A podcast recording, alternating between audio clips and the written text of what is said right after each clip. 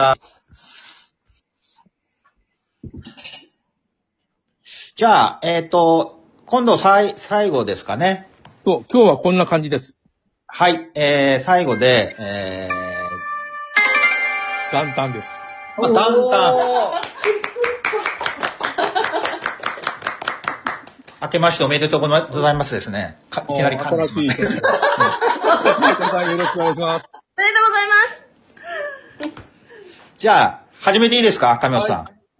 えっ、と、あのー4回でですね、それぞれ証言さんの本の素晴らしさ、その、ゆメッセージの素晴らしさをずっと喋ってきたんですけども、まあ、最後なんで、それぞれの、あの、3人で今やってるんですけども、ちょっとメッセージというかですね、思いをちょっと伝えていきたいなと思うんですけども、で、僕の方から最初ちょっと言わせてもらうと、あの、もう去年になるんですけども、2023年に、あの、NHK の番組でフロンティアっていうのがあって、そこで、その、縄文を扱ってたんですよね。で、そこの中では、まあ、あの、DNA のね、あの、解析で、古代ゲノム解析っていうのが今進んでて、最新研究で、どうもあの、タイのマニ族っていうのが、あの、今なんか30人ぐらいしかいないらしいんですけども、その DNA と日本人のその相関がすごい高いって話で、まあそ、その、そこからこう、えーどうもまあ、なんていうのかな、ホモサピエンスがアフリカからずっと北上して、えー東南アジアの方に来てみたいなことを言ってたんですよね。で、要はその、2万年ぐらい前っていうのが結構その万年、だいぶ前の話になるんですけども、割と今の日本の地形がこう違った形してて、割とその移動ができたので、そこに入ってきたのが、その北上、東南アジアから北上してきた、その古代の人たちで、それがいわゆる縄文人みたいな言い方を、ではないのかと、その国立科学博物館の篠田館長がその番組でおっしゃってたんですけども、で、その、その人たちがいわゆる今の、あの、日本人のルーツであって、どうもなんか解析をすると、現代人に残るその縄文の DNA っていうのは、まあ大体東京の人っていうのかな？あの、本土の人は大体1割ぐらい縄文のあの DNA が残ってて、沖縄の人で大体3割。で、えーアイヌで、えー、大体7割。だからアイヌ人っていうのが今でいうその縄文人のあの血がものすごく濃いんだよね。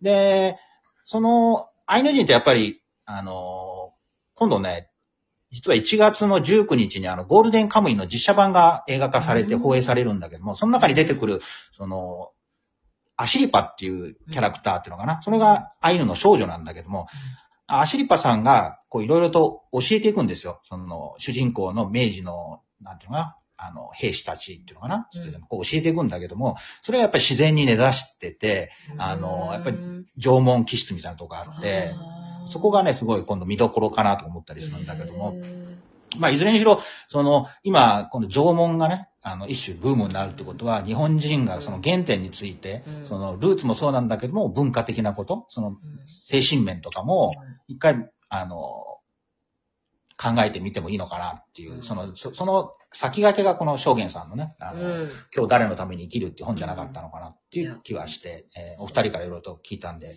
最後、付け足しですね。うん。あと、縄文の付け足していいですか？あ、じゃあ先。いいですか？なんでかっていうと、はいこのアミハウスでやったセミナーで、はい。縄文関係のセミナーやったことあるんですよ。はいその時に縄文の土器を持ってきてくれたんです、先生が。はあネオエビン先生が。で、その時に縄文土器の匂いを嗅いだんですよ。うん。で、水に濡らして嗅ぐんですけど、すっごいどうなったと思います？知らん。あれ終わっちゃうじゃないですか。まあまあいいんですけど。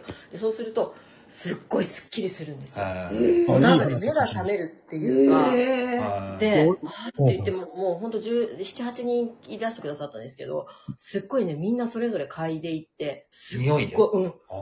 僕、家に縄文時があるよ。ほっか海外海はい外水 ちょっとでよかった時代があってうん。で、あの、うん。ほ掘ったらジャージャー出てきたんですよ。で、今は取ったらダメなんだろうけど、お面白いのはね、あの、裏のところにいて指紋がついてんだよね。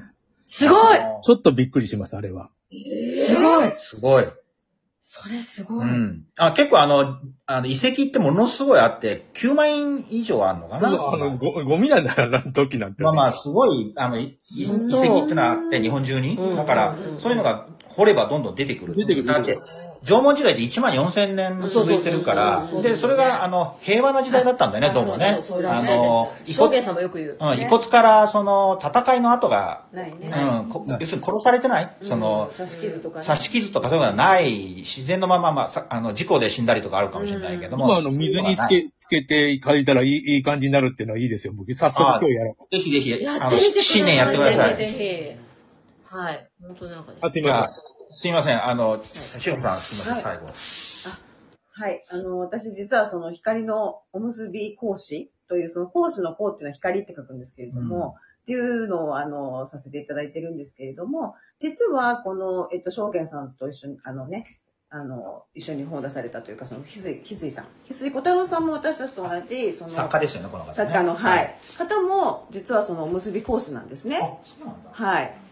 で、要はその光の家族ということで、同じ、あの、はい、あの、もうちょっとその、あの、はい販売とかしてんじゃなくて何をやってるあ、んで、です本当にあの、その光のおむすびを、どっかの、どっかで売ってんですか？からね。結んで、売ってるとかそういうことではなくて、私たちが伝えたいのは別にその美味しい、なんていうんですかね、おむすびを、おむすび方とかを伝えたいとか2025年はね。ブームだったいやそう、別にそういうことではないんですよ。あおむすび、光のおむすびっていうのはあくまでももうツールであって、そのツールを使って大事なことをお伝えしたいっていう、まあ、思いがあるんですけど、あのー私もなんかその、証言さんの初めて YouTube を聞いてた時に、もうその、そのまま文殊村の村長さんの言葉をね、通じてあれなんですけど、その、教えっていうのがなんかもう本当にその、あ、これってその私たちがやってるおむすびにすごい通じてるなっていうのをものすごい感じながら聞いてたんですよね。で、それはなんでかっていうと、もうそのやっぱり私たち日本人は、やっぱりそのずっとお米を食べてきて、で、今なんかちょっとお米離れしちゃってるところがあってね。で、やっぱりその本当に世の中が便利になればなるほど、体は不便な方に傾くよ、傾いていくよっていうことをすごいその、おむすびの師匠のね、石川善一先生という方からずっと教わっていったんですけれども、まあそこから、そうですね、その、な、えっと、要はその、光のおむすびって何かっていうと、はい本当にその、あの、神様に奉納する塩むすびと一緒で要は塩とお水とお米うん。だけで結ぶうん。おむすびなんですね。なので、あの、本当にシンプルだからこそ、うんその人が、その結ぶ、結ぶ、そのおむすびで、その人の、その、その日の、その人の状態がわかるというか、もう本当にもろ出るんですよ。うんで、なんか本当にそのおむすびを結んでる時っていうのは、えっと、もう一切何も込めないんですよ。うんもう込めないで無の状態でうん結ぶ。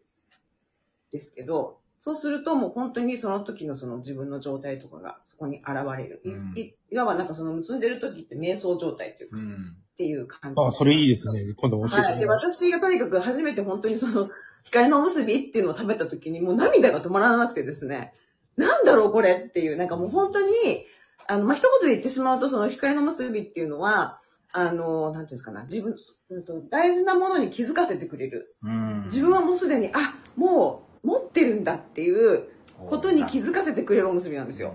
だからそこが本当にその証言さんの言っている、もう、ね、あの、こととすごくその共通しているなというか、だからその幸せっていうのは、なるものではなくって、もうすでに自分がその幸せだってことに気づく、うん。その気づかせてくれるおむすびなんですよ。それはあくまでもその、うん、と光のおむすびっていうのはそれそれを気づかせてくれるツールだっていう、うんそこを私たちはお伝えしているんですけれども、はい。なので、うん。もうなんかよ、あの、要はね、余計なものを削ぎ落としてくれるおむすびなんですよ。だから私たちは何でもないものを外に向かって、あれも、これもって足そうとするんですけど、そうではなくって、そのおむすびを食べると、あの、もう大事なものはここにあるなっていうことを気づかせてきて、あ日本人的ですね余計なものをそぎ落とした、落としてくれる？そう。っていう、本当にそういうツールなので、ぜひ皆さんには、一回そのおむすびのね、あの、体、体感？光のおむすびをしていただきたいと思うんですけど、これはもう食べた人にしかわからないので、うん。食べると本当にあの、実際自分の中に光の軸ができますので、中心軸が入りますので、うん。ぜひ皆さんにそれを体験していただけたらなと思います。教えてください。はい。じゃあ、最後、最後。評価いやいやいやそんな大それた。はい。あの、でもね、あの、うんせっかくなので、あの、証言さんの話の中で、あの、私たちの、あ、あすごいね、えー印象的なのを一つだ、一つ、うもう一つエピソードをお話ししたいんですけど、その、村の、村に、その、イライラして帰ってきた男性がいら、いたんだ。そしたらまあ、その村長が、そのイライラしてるのは何、どうしたんだって聞いたら、いや、もうちょっと仕事で嫌なことがあったんだと。でならば、もう何も話さなくていいと。うん何も話さなくていいから、今そこにいる、その女性たちが、その、ロバタ、い井戸端会議みたいなのをしとるが、その中に入ってきなさいと。で、なんでかっていうと、その女性がこう話している声、その雰囲気には人を癒す力があるから、お前も何も考えずにそこにいれば、それだけで癒されるから、もう、それで心が静まったらお家に帰ったらいいっていう風に言ったらしいんですよ。うんで、その文殊村ではその女性のそのお話し声だったり声がすごくあまた素敵。え？え？え？まあ無無視してください。あ無視しますね。はい。で、それすごい素敵なものだとなっていて、で、文殊村はほら、日本語が、日本人がす、す、いいと思っているので、うん証言お前はいいな、みたいな。うんその女性だけじゃなくて、その、日本語の話す女性の話し声を聞くことができるんだろう、みたいな風に思われているらしいんですよ。うん。でそこで私としては、こんなにすんごい喋っているけれども、うん。時にはうるさいと言われ、うざいと言われるがうん、これは非常に癒しの力があるんだよということを、あの、言われた時には言えるようになったっていう、そういう話があります。なので、女性陣たちも女性はね、ね特にって言いますよね。そう、ねそうなんですようん。で、それでもう時間がないので、ああと1分。で、もう、え、あと1分どうしよう。あの、とにかく伝え、証言さんに何が伝えたかったかという、村長さんが伝えたいんだけれども、もう2025年7月に何かがあるんじゃないかというふうに、まあ、もともと言われているらしく、で、おあの、ただ俺は地球にはまだ希望があると思っていると。うん日本人は1億2000万人もいる。世界は80億人だ。世界の80人に1人は日本人なんだ。だから地球にはまだまだ可能性がある。地球のために頼むぞ日本人。日本人こそが世界を真の幸せに導ける人たちなんだからっていうふうに言ってる。うんうんで、証言さんは26万人の YouTube の登録が欲しいのに、今23万人しかいないので、もうちょっとだね。あともうちょっとなんはいで、ぜひ、あすごいねあの、聞いていらっしゃる方はぜひね。そうだね、年内には。そう、2025年は。皆さんありりがとうございましたあ。りがとうございました。